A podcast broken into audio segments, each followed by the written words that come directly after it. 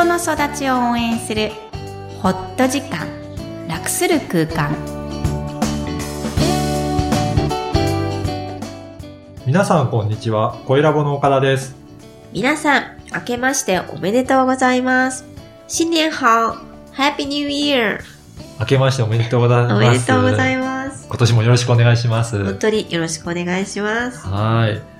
本日の配信は1月1日で、お正月ですほね。んとこれも偶然ですよね。月曜日がはい1月1日元旦は2018い。になりました年。ね。早いんですかね、はい遅いんですかね。はい。お正月はどういうふうに過ごされてますかね？お正月、うん我が家はどこも行かないんですよ。あ、そうなんだ。うん、まあもうお東京に、はい自宅にいるんですけど、はい。頑張ってここ4、5年やっていることは、私自身は手作りおせちを作っています。作ってますが。黒豆も作っています。昆布巻きも作っています。もちろんだし巻きも作ります。すごい。あと作ってないのは何かな？お餅ですかね。お餅は買ってくる。うん、つけないもん。ん。まあ、東京ではね、うんなかなか難しいですよね。そうですね。あの、機械を買おうかなとは思うんですけど。餅つきの機械ね。そう、おんはぎとかにも興味がないので、一 まあ年に一回のためにはちょっとまあいいかなってなるんですけど、なかなか大変ですもんおね。餅はつきますか？うち岡山の実家では、はい。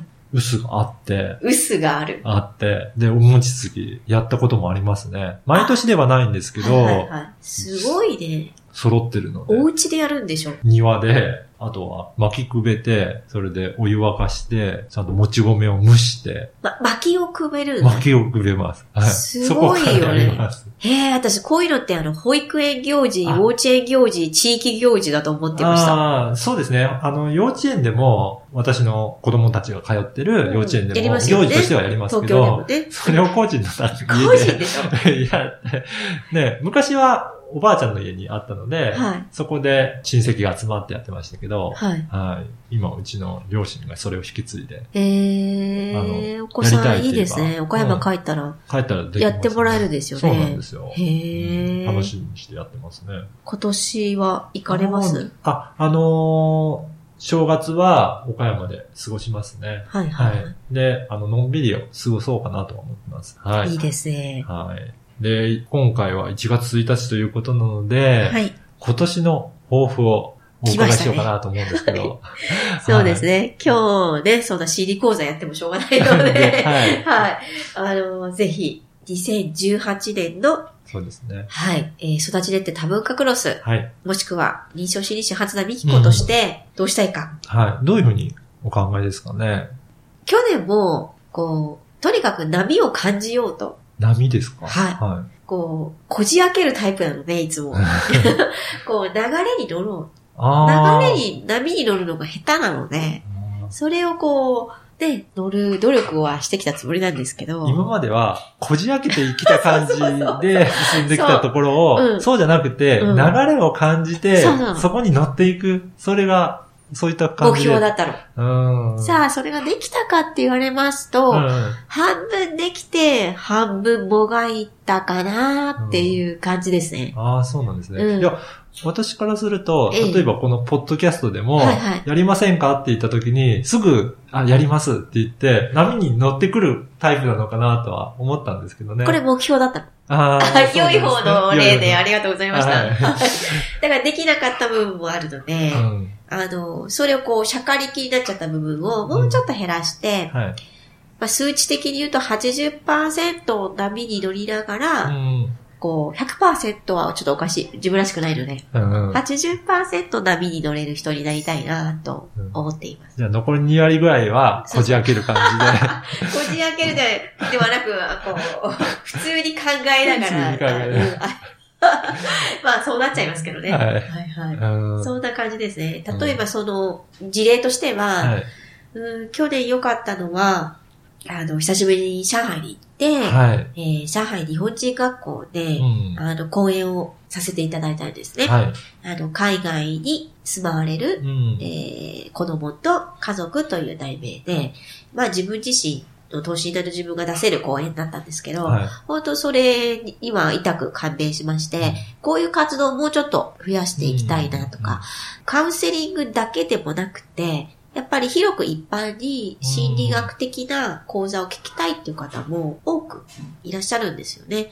で、その方たちにどうやってアクセスしたらいいのか、うんそこら辺がもがいちゃった理由なんですけど、普通にこう、いただけるお話だったり、あの、歩いてると気づけるものにちゃんとアクセスできる自分うんになれたらいいなっていうふうに思っています。じゃあそういうチャンスがあればどんどん乗っかっていって、そうそうそうそう。あの、やっていくっていうところですかね。そうですね。はいもう日本のみならず、うん、うんもう世界に呼ばれればうん、どこでも嬉しく行きます。はい。はい。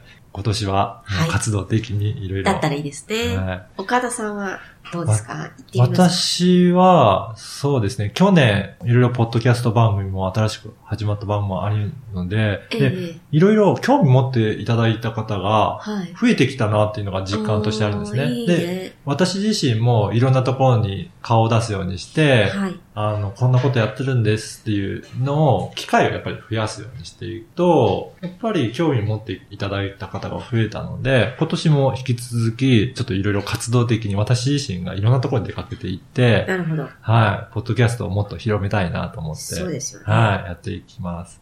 じゃあ、このホット時間楽する空間は、うん感情をメインにはいしてる番組なので、今年はどんな感情があったらいいですか？そうです。あの、やっぱりここの番組を通して、その、プラスの感情というか、楽しいとか、嬉しいとか、そういっただけじゃなくて、負の感情もちゃんと感じることが大切なんだなって分かったので、やっぱり自分はその辺感じるのが苦手だったから、そうだよね。で、その辺もちゃんと認められるようにできたらいいなと思ってます。おー、いいですね。いろいろね、経営してると苦しいこともあったり、大変なこともあるんですけど、いそこをちゃんと、ね、受け止めることも大切だかなと思いますね。はい。私自身はですね、もっと曖昧な感情。を発掘していきたいなと思います。例えば、はい。切なさとか、はい。わびしいとか、ああ。なんかこう、もどかしい、こう、深い、深淵な感じの感情っていうのを、自分が感じないと、うん人の感じもわからないので、自分自身の人生でも、そういう感情が増えていけるような一年がいいなと思います。感情って考えるといろいろバリエーションやっぱり豊富ですもんね。で、それをいっぱい持ってる方が、いろいろ伝えやすいので、そこを引き出しを増やしていく感じですかね。そうですね。はい。自分自身も引き出しを、うんまだまだ足りないので。じゃあいろんな感情を感じて、そええれを表現できるようにっていうことですかね。はい。では、2018年、皆さんもいろんな感情の引き出しを増やしてください。今年もよろしくお願いします。はい。この番組ではお悩みや質問を受け付けています。育ちネット多文化で検索してホームページからお問い合わせください。みきこさんありがとうございました。ありがとうございました。